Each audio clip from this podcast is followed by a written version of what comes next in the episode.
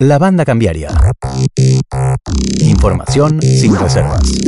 Y seguimos, Álvaro, aquí en esta inauguración de la banda cambiaria edición 2023 y venimos con un programa a full.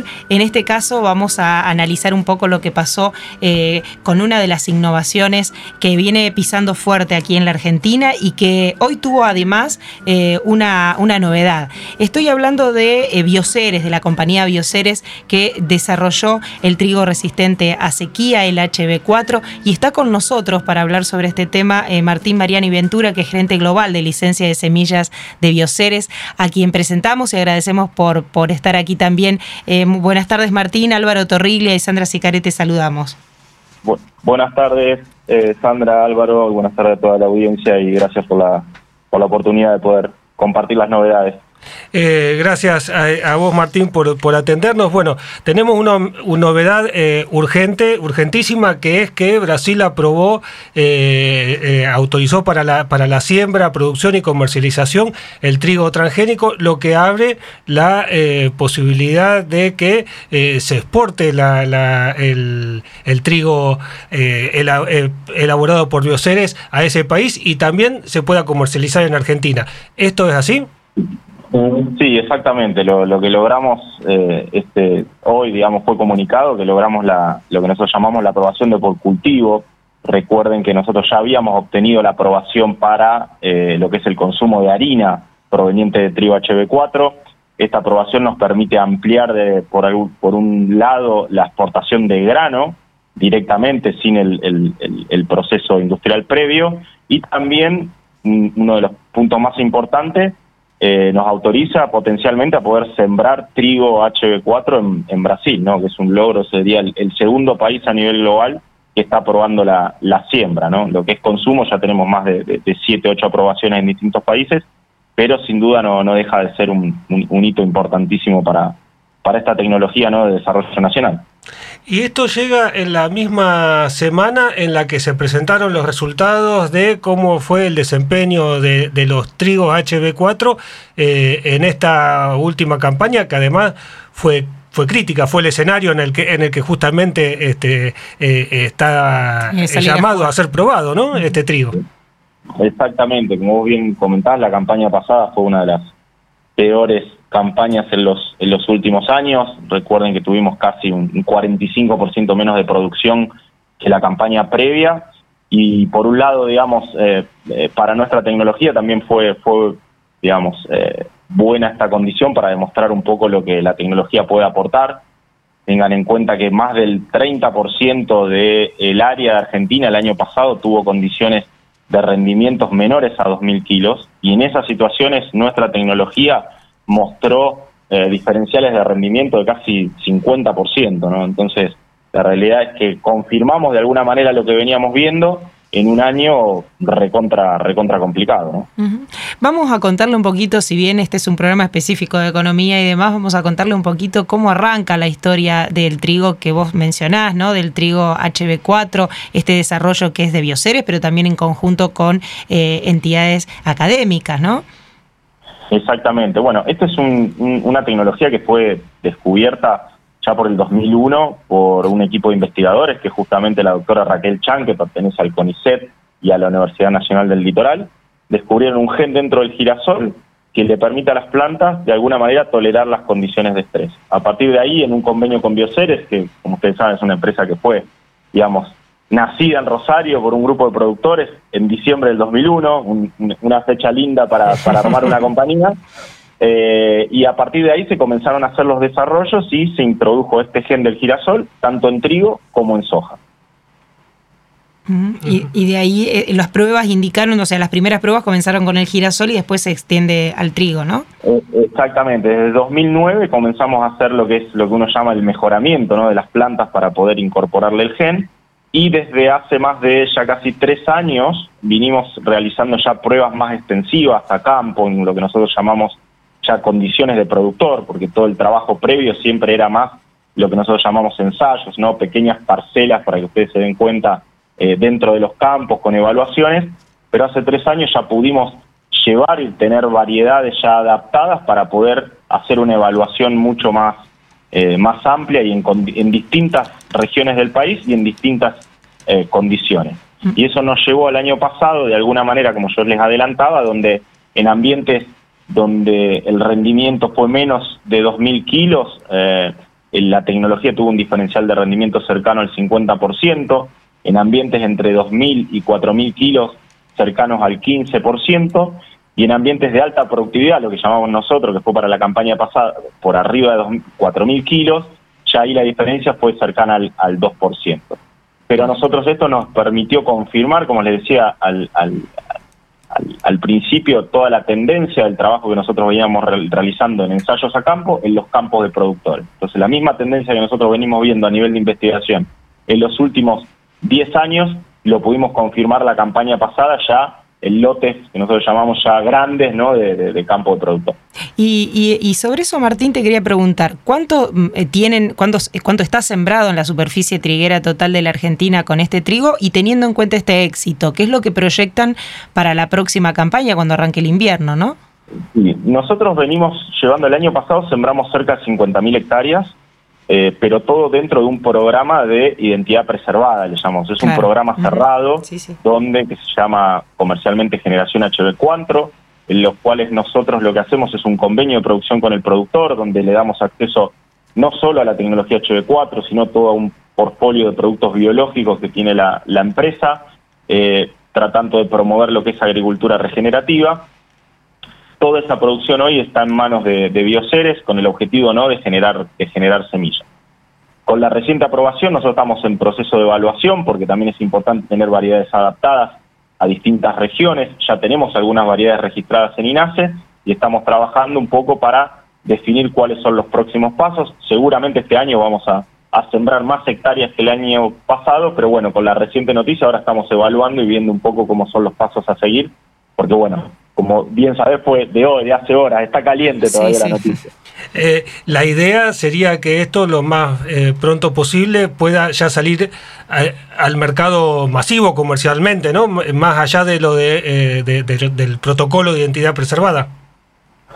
Exactamente, nosotros estamos trabajando, o sea, siempre el, el, el, protocolo o el programa de identidad preservada, eso va seguramente a continuar y la idea va a ser expandir eso está en proceso de evaluación, no te podría confirmar si ya va a ser, imagínense que estamos muy próximos a la siembra de trigo, en dos meses inicia la siembra, eh, así que estamos ahora con esta noticia empezando a trabajar en eso.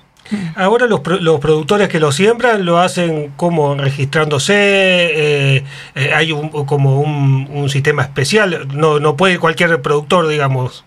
Es, exactamente, hoy los productores tienen que formar parte del programa Generación HB4. Nosotros tenemos un, equipo eh, de especialistas que están trabajando y cada productor que esté interesado puede entrar a, la página de Bioceres o, buscar en internet el programa Generación HB4, donde ahí están todos los contactos o los formularios para que puedan eh, cargar sus datos y alguien del, del, equipo a campo lo, lo conecta y lo contacta, perdón, y le puede comentar un poco todas las las eh, posibilidades y alternativas para formar parte del, del programa.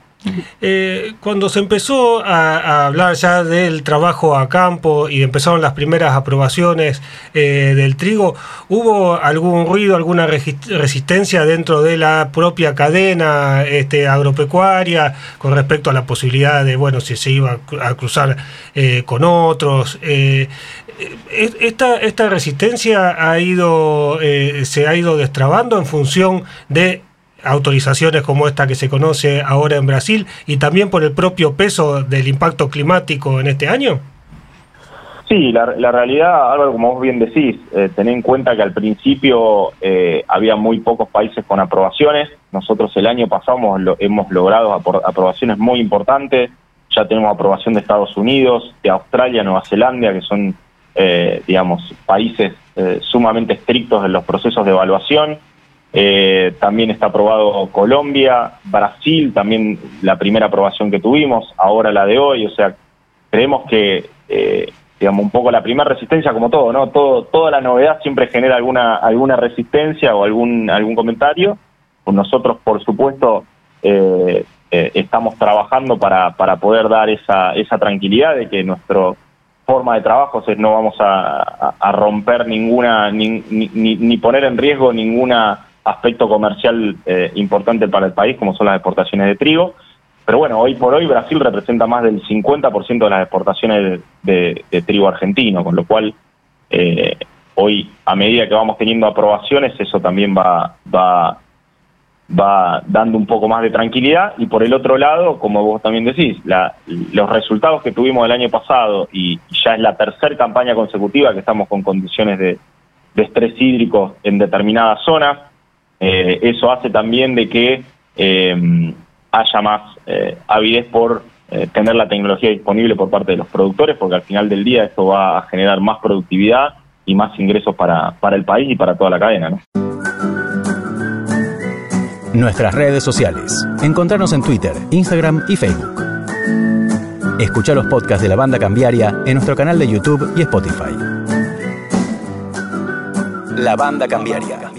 Eh, recordaba cuando vos mencionabas y le contestabas a Álvaro sobre este tema de la comercialización, las voces disidentes en ese momento tenían que ver con, bueno, hay compromisos en la exportación fundamentalmente, había, tenía ya compromisos externos y algunos que eh, no querían en material genéticamente modificado o, algún tipo de este, e, este tipo de cosas. O sea, con esto se destraba también la comercialización hacia otros países. Vos mencionás a Brasil como, bueno, gran eh, comprador del trigo argentino, digo, pero hay también en, camino la apertura eh, así tan amplia como para que otros países también reciban eh, eh, trigos provenientes de esta tecnología?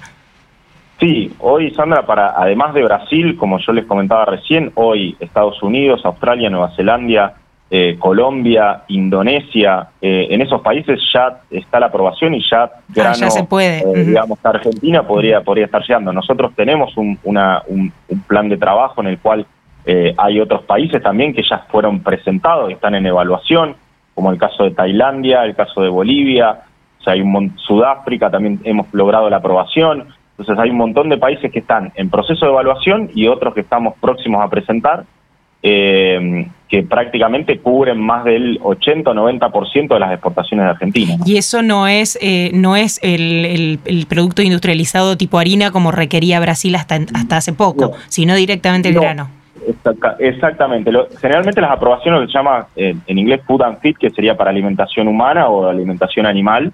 La mayoría de todas estas aprobaciones que le, que le cuento contemplan esto. El caso de Brasil fue un caso muy especial porque la problemática estaba vinculada en que hay mucha exportación vía camión de Argentina a Brasil, entonces nos hicieron solo la aprobación por para harina o por producto industrializado por el potencial riesgo de que una exportación en camión desde Argentina a Brasil y caiga un grano en la banquina y crezca una planta involuntariamente, eso era un riesgo. Entonces, por eso la aprobación eh, fue condicionada a harina o producto industrializado y no a grano. Pero con la aprobación de hoy a la mañana, ya eso queda eh, liberado, ¿no?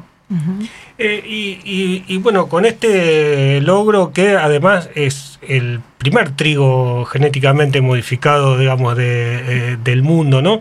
Eh, ¿Cómo queda posicionada Bioceres a nivel global? Sabemos que ya está cotizando en el Nasdaq, que está también con la, con, con la soja HB4 este, pendiente de alguna autorización ahora de China, el, que ha hecho alianzas con distintas empresas para desarrollar esta y otras tecnologías. Esto es un eslabón importante dentro del crecimiento de la compañía? Sí, sí, Álvaro. Eh, esto principalmente en trigo es un, un, hito muy, muy importante eh, dentro de los próximos países en los cuales nosotros estamos trabajando. Ya es público, es tanto Estados Unidos como también Australia para poder lograr la autorización de siembra eh, de, trigo con tecnología HB4, con lo cual es los hitos que nos vamos poniendo y los vamos pudiendo cumplimentar. Y por ahí te hago una corrección respecto a lo que comentaste de la soja HB4 en China, ya fue aprobado, ya fue aprobado en mayo del 2022, que fue un hito tan importante como el de Brasil hoy.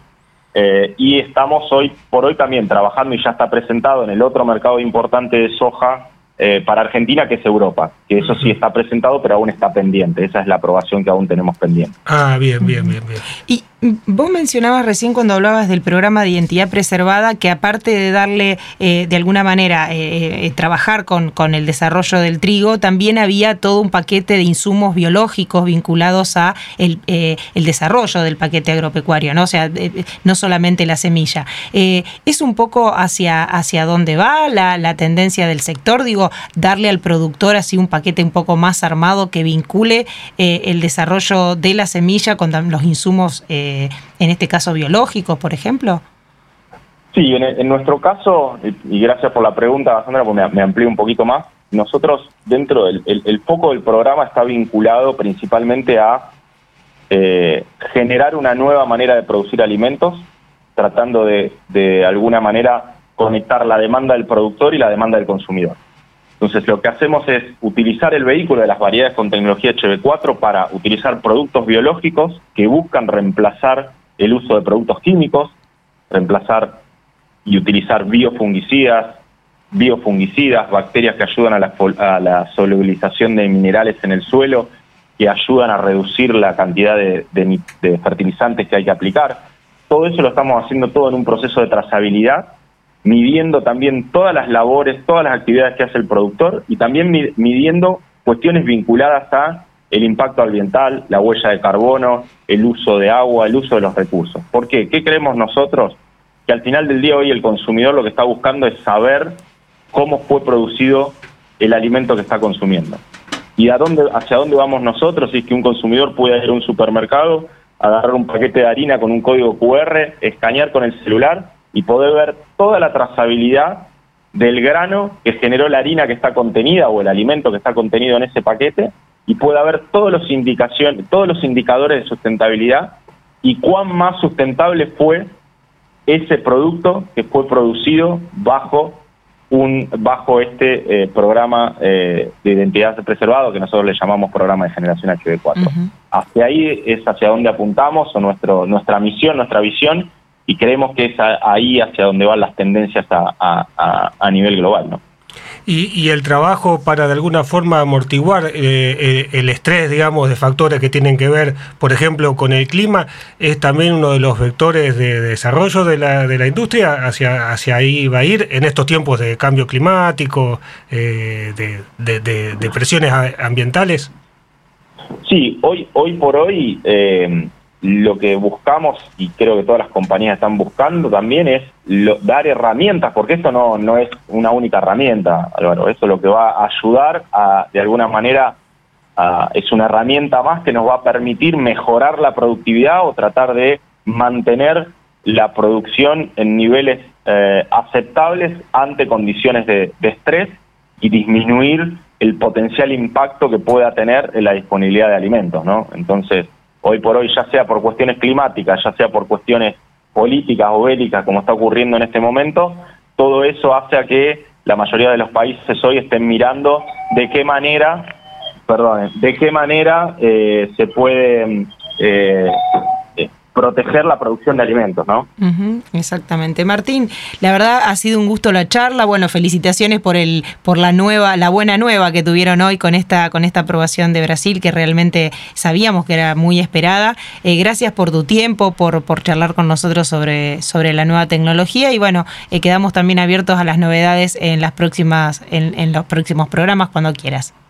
Bueno, muchísimas gracias y gracias por, por el tiempo y a, y a disposición y saludo a la audiencia. Gracias, hasta la próxima. Así pasaba Martín Mariani Ventura, el gerente global de licencia de semillas de bioceres. Bueno, en este programa lo hemos analizado mucho, Álvaro. La biotecnología, en este caso la contamos, una biotecnología que nació allá en 2001 de una startup, de una empresa que eh, comenzó a gestarse aquí en la ciudad de Rosario. Exactamente, este, con, en, base al interés de eh, productores que se sumaron a una idea que eh, le generó Víctor Truco, que en su momento era presidente de APRESID, y en la cual también hubo mucha participación del eh, Estado a través de los organismos públicos y también eh, en el trabajo de lo que es el polo del CONICET acá en Rosario, que se creó justamente eh, un poco con la iniciativa del de, el Instituto de Investigación que responde a Bioceres. Exactamente. La banda cambiaria. La banda cambiaria. Un informe semanal de economía local, nacional e internacional. La Banda Cambiaria.